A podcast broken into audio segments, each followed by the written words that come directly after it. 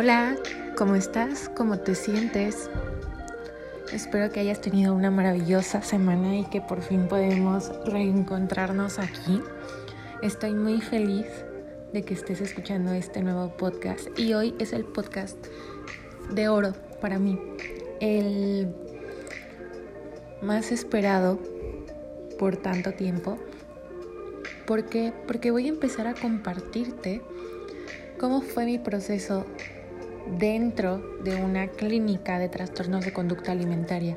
Ya no desde mi casa solamente, ya no desde mi familia, ya no desde mis amigos, sino cómo fue vivirlo ahí dentro con muchas personas más, con muchas historias más que claro que te impactan y claro que es un temor horrible, pero yo creo que podemos sacar muchas cosas positivas de esto si nos lo permitimos. Entonces comienzo a contarte esta historia titulada Conociendo a las voces. El primer día que llegué a la clínica no sabía lo que me esperaba. No quería hacerme ideas y tampoco pues cerrarme a la idea de que algo que viniera bueno para mí podría estar fuera. Así que acudí en compañía de mi mamá. Al principio creí que seríamos muchos pacientes, sin embargo, en la clínica solo éramos tres las que convivíamos siempre. Y el doctor pues nos habló del tema y el objetivo de la sesión era adentrarnos al mundo de los trastornos de la conducta alimentaria al principio me sentí confundida porque no sabía con qué familiarizarme. Sentía que hacía todo y nada a la vez. Cada actitud me sonaba tan ajena y a la vez tan familiar que no sabía ni a dónde dirigirme. Nos presentó a la bulimia primero, TCA que lleva a las personas a ingerir grandes cantidades de alimento para posteriormente vomitar o realizar conductas compensatorias como ayunos muy prolongados, ejercicio excesivo, y fuera de todo esto, mm, yo creo que es muy importante enfocarnos en dejar de simplificar las cosas. Muchas veces decimos, ay, me atraganté de algo, ay, este, creo que fulanito es bulímico porque vomitó después de comer, ay, creo que un trastorno no es un juego, ni una acción, ni un día.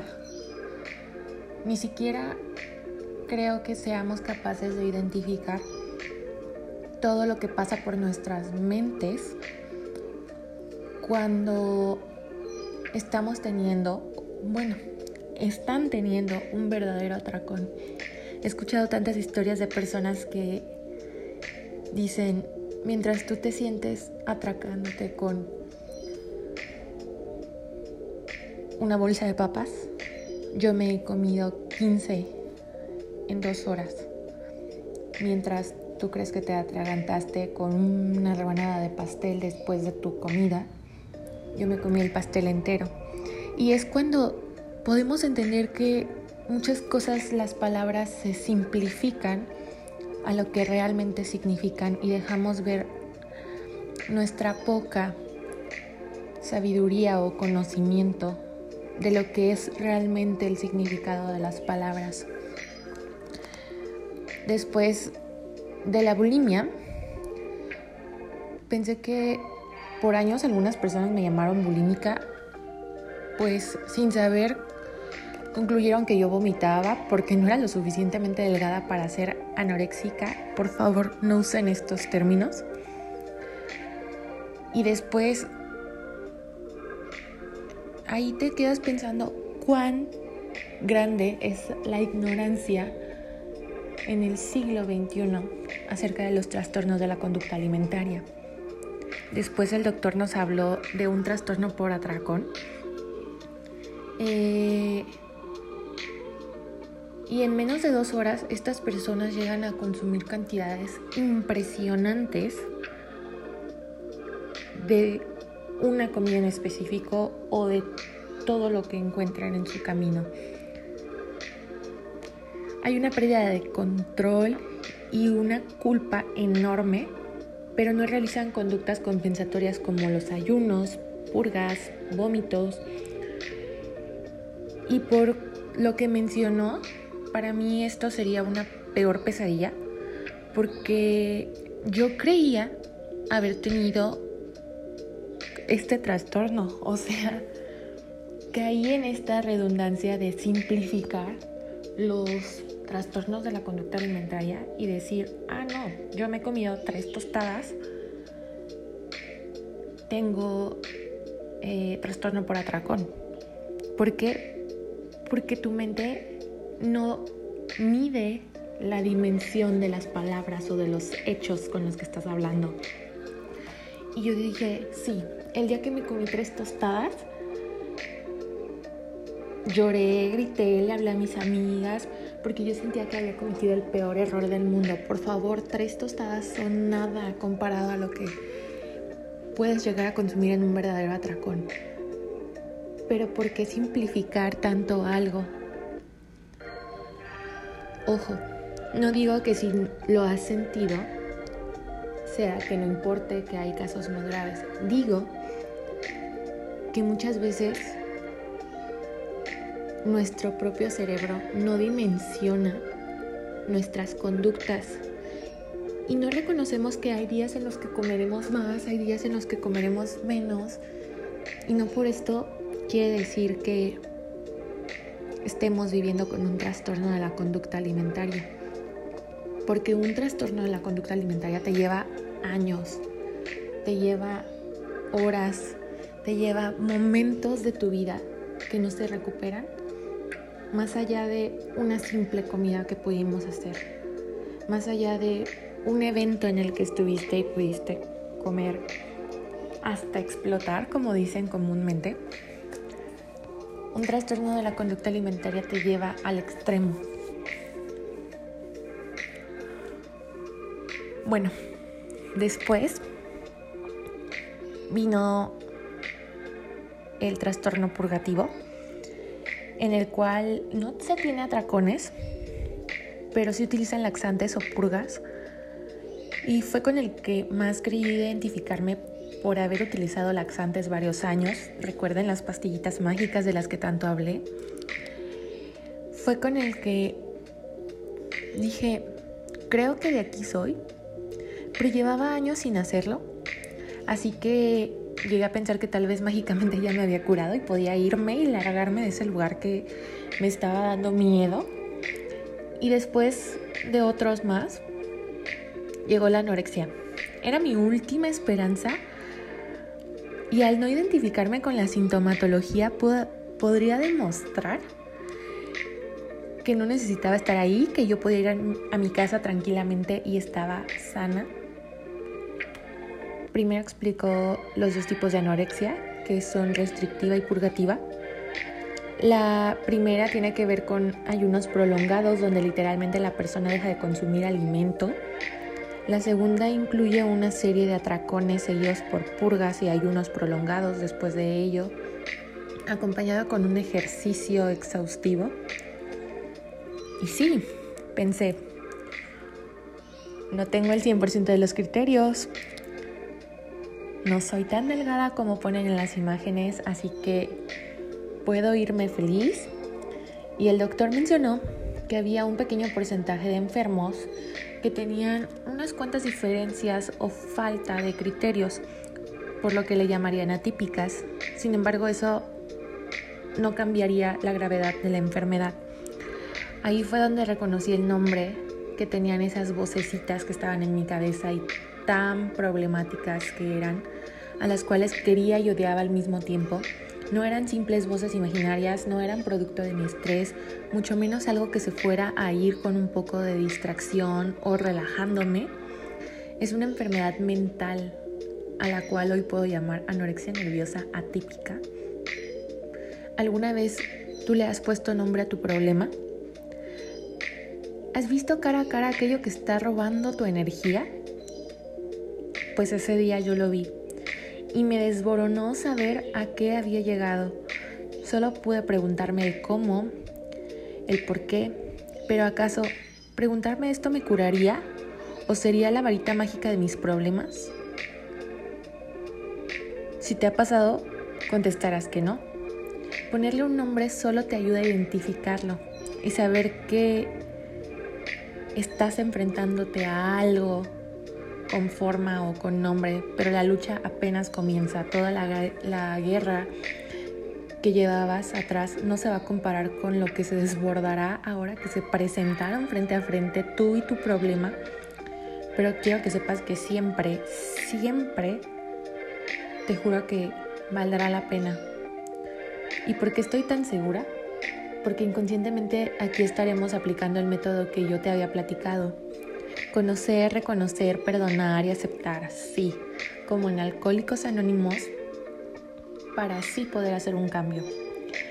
Conocí a mis voces de la manera más clara posible, me hablaron de sus intenciones, de sus ideologías en mí, conocí las mil y un formas que tienen de atacar y su fuerza para aferrarse a mí, así como yo quiero que conozcas tu problema, el que sea, quiero que le des un nombre, uno tratable, conozcas sus fortalezas y debilidades, te familiarices tanto con él hasta llegar al punto de que sepas con qué brazo soltará el primer puñetazo, que sepas detectar sus mentiras y sus verdades, que conozcas todo aquello que te ofrece, pero también todo lo que te cobra, que lo entiendas por todos los lados que lo veas, no manera de obsesión, sino manera de preparación para poder así comenzar a luchar. Dicen que con los amigos más cerca y con los enemigos más cerca, y yo creo que tener a tu enemigo trastorno como un aliado, como una persona a la que conoces como tu palma de la mano, es la mejor herramienta para combatir con él. Después de eso quise reconocer que realmente estaba enferma y sin duda esto no fue fácil. ¿A quién le gusta aceptar sus problemas? Por algo existen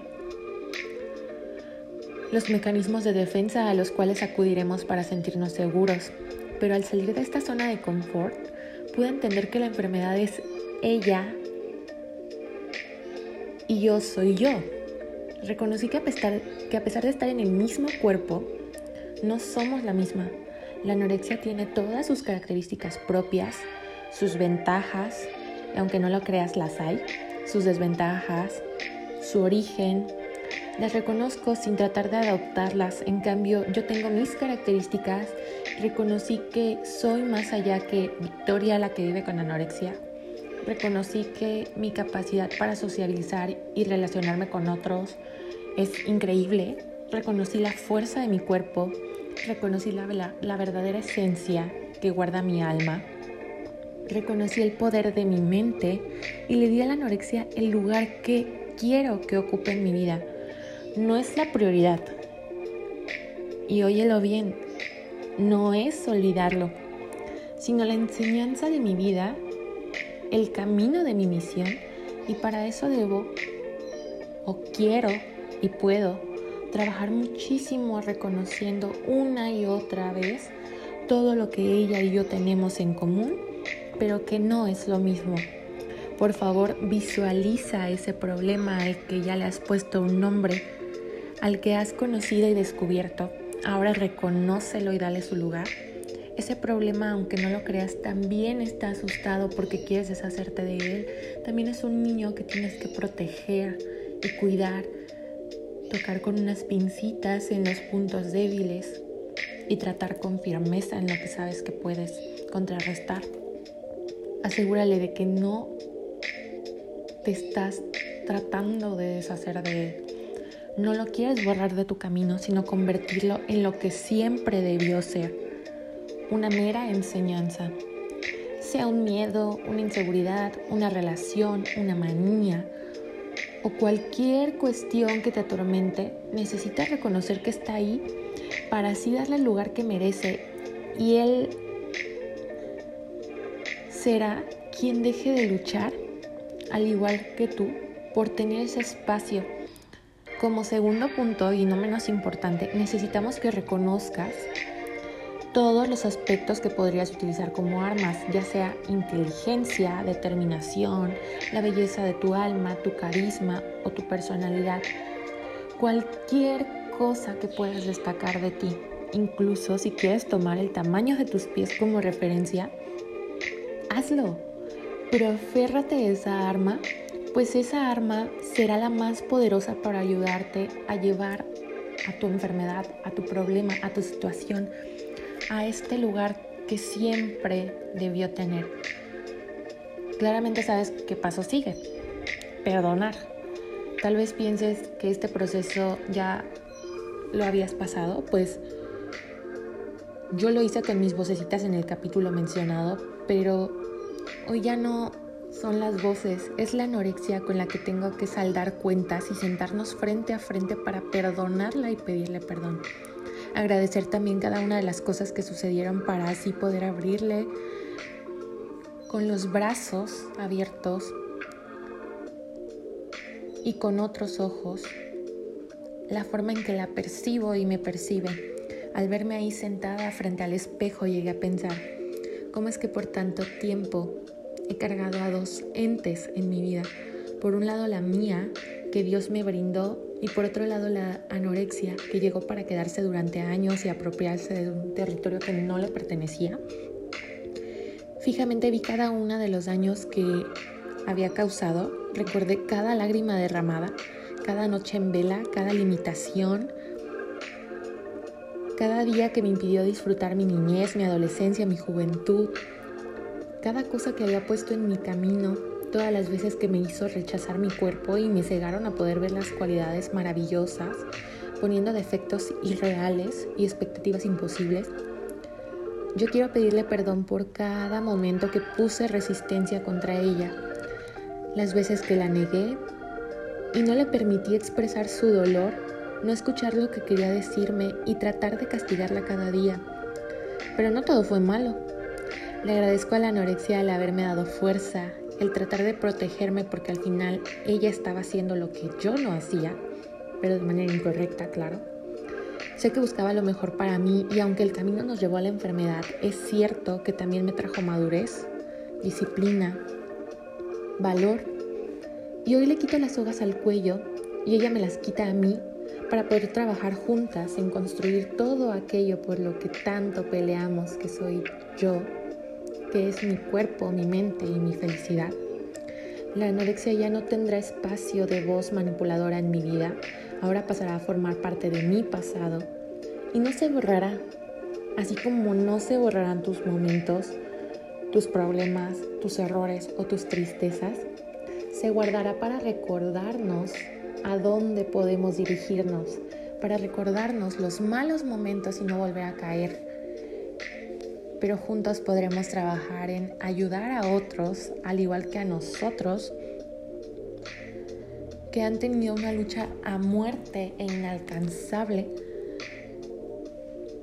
Y desde ahora trabajaremos para ir en caminos distintos, pero siempre guardando una historia que nos unirá y nos hará cada día más fuertes.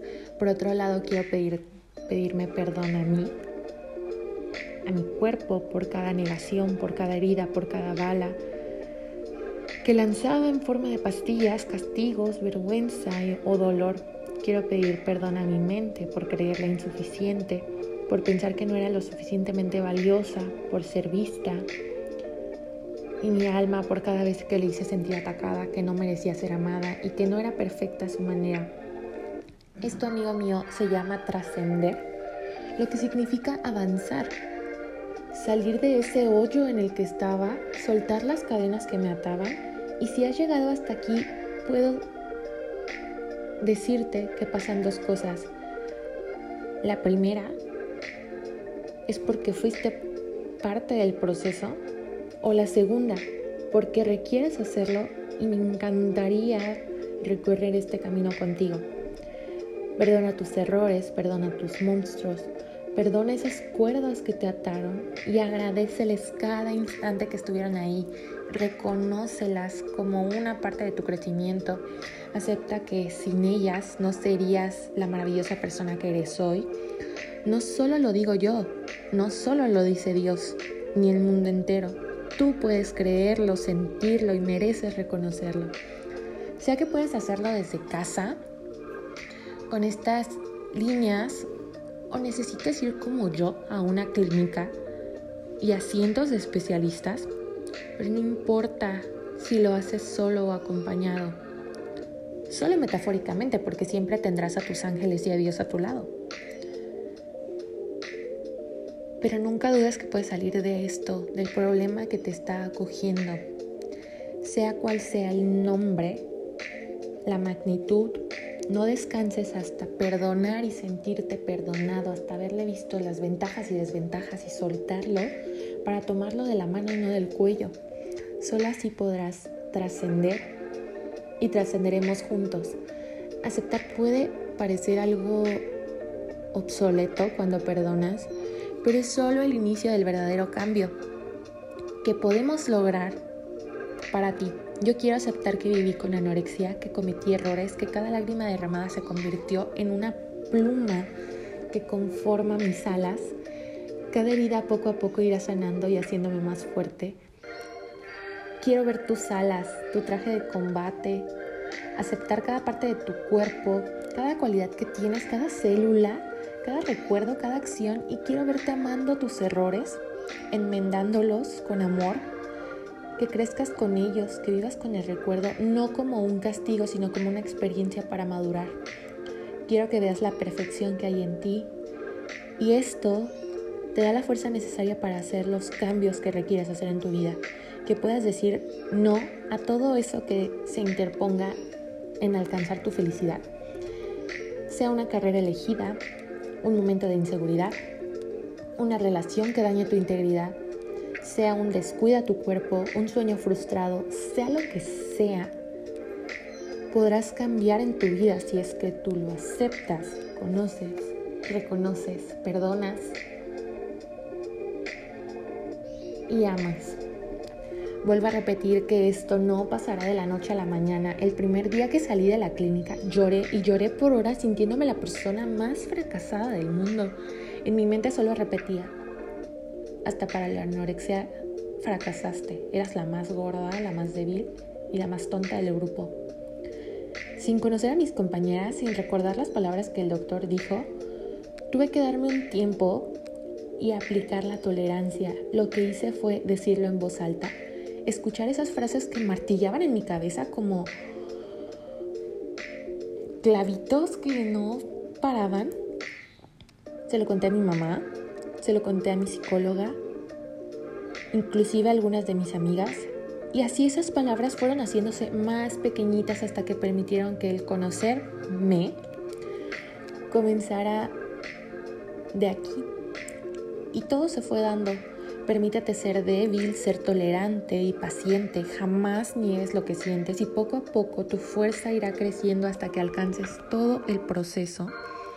Si no, veme a mí después de estos 13 años. Estoy aquí y justo es el momento perfecto.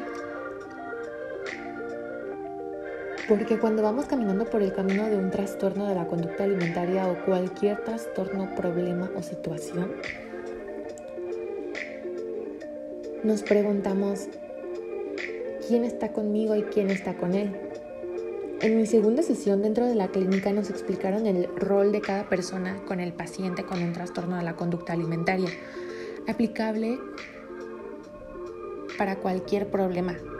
Tener el problema, yo con la anorexia, no fue una elección, pero seguir con él sí lo es.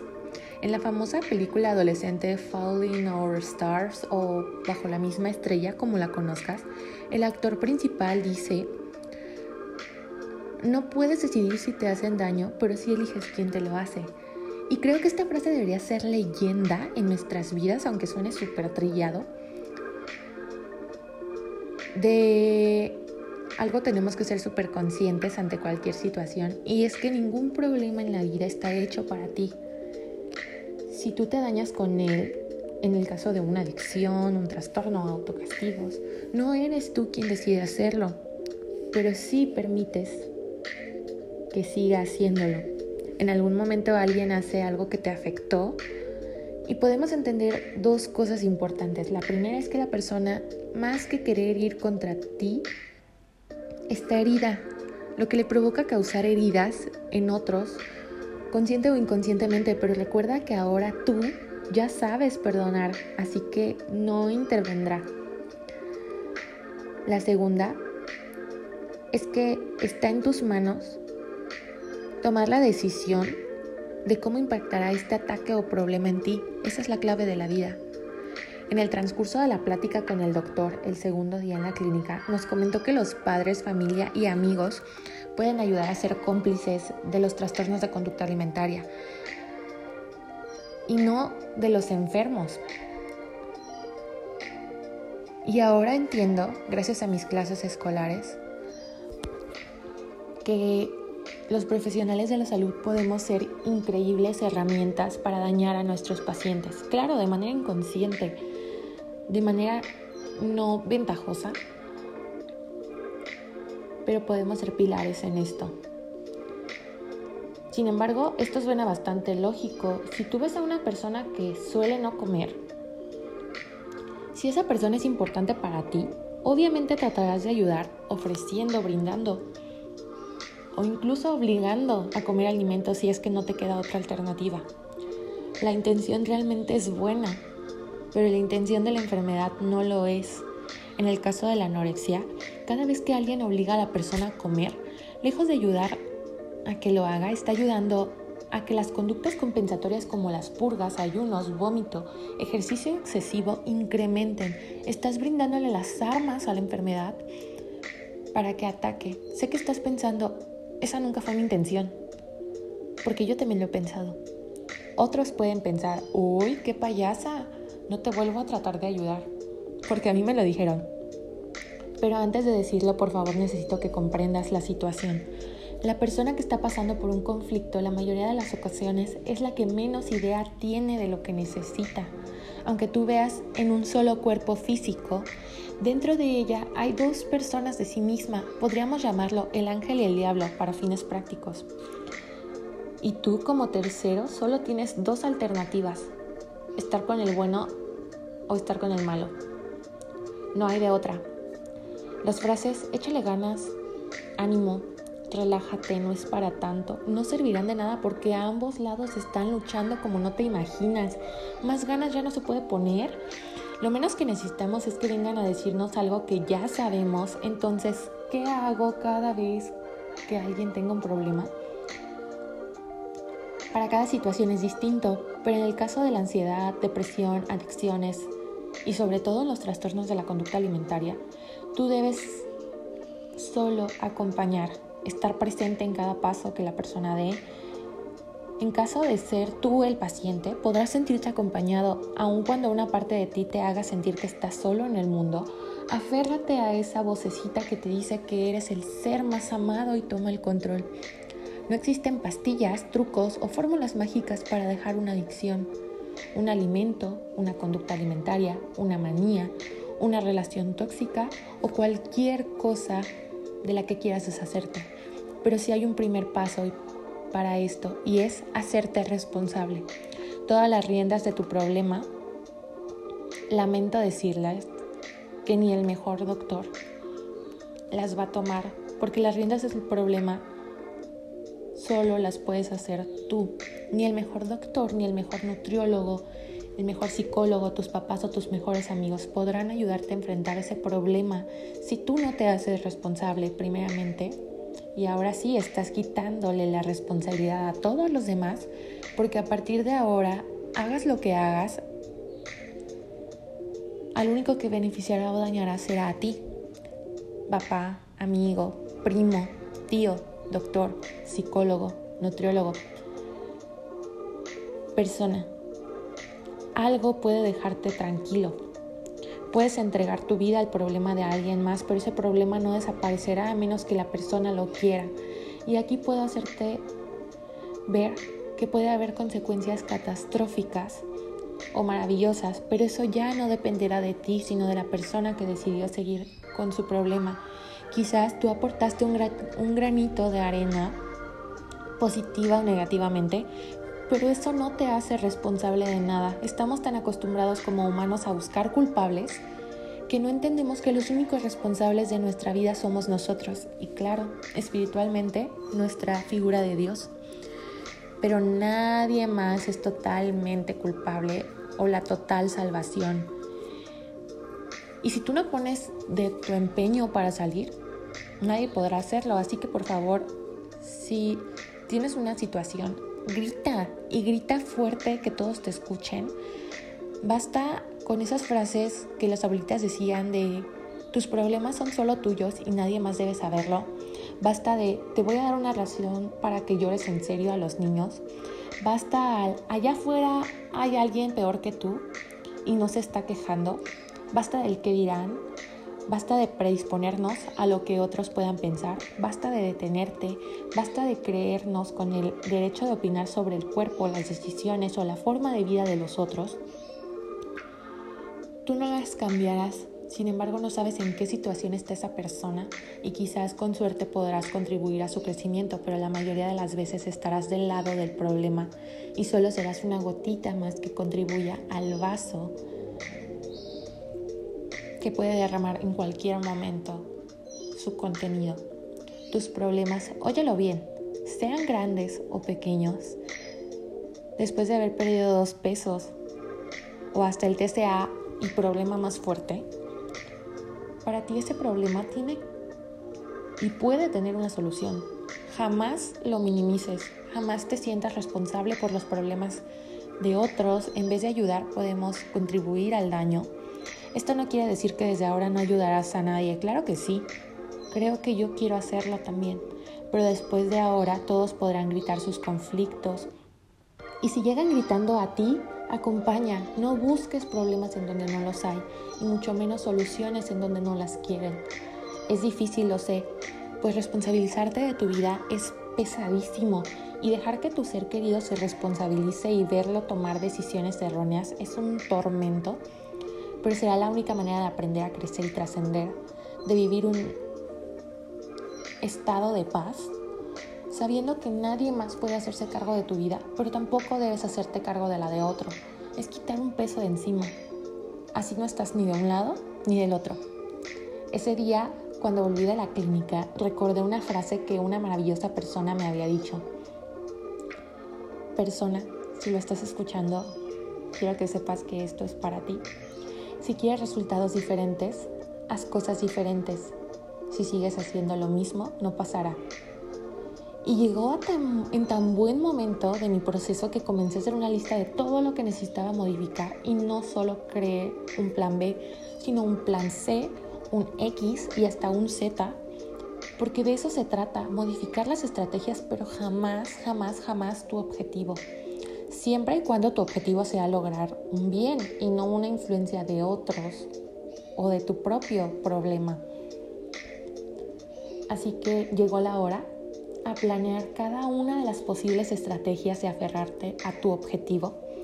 Puede ser pequeño, desde dejar de mencionar algunas palabras, para mí fue kilocalorías, gorda, engorda, grasa, hasta ponerte retos diarios sin necesidad de que alguien te vigile. Yo comencé probando una cucharada de helado, después probé un cuarto de taco dorado, hasta ir a cenar pozole en público con mis padrinos y así fui comprobando que no era el fin del mundo. Comencé a vencer mis mayores miedos y tú podrás decir, ¿tu mayor miedo era un plato de pozole? Sí, era un plato de pozole.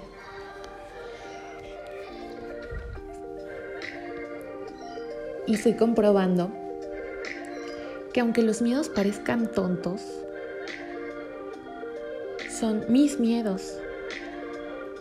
Y meses antes por esa cucharada de helado podría haber ejercitado toda la madrugada y por ese plato de, de pozole me hubiera hecho dejar de comer al menos cuatro días, pero eso no pasó. Pude comer el día siguiente, tiempo de comida en el que normalmente lo hago y eso no presentó un problema ni cinco kilos extra, pero sí aportó convivencia, felicidad, sin necesidad de llegar a los extremos.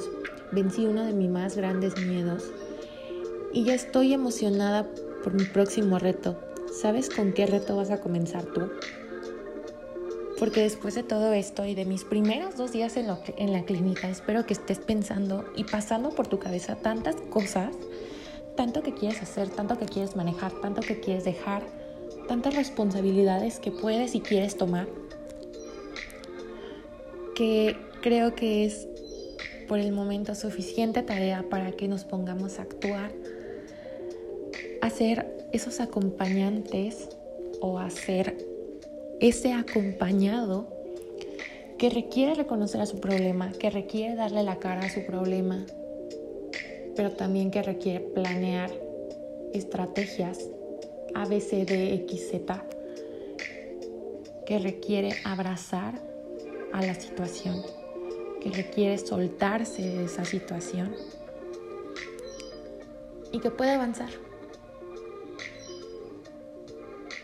Espero que esta semana sea maravillosa para ti, que disfrutes cada día, cada momento, cada estrategia que hagas, que vivas cada instante, cada proceso y que cada lucha se convierta en una nueva experiencia para tu camino. Te abrazo con el alma y espero verte aquí en el próximo capítulo, parte 2 de la clínica. Hasta la próxima.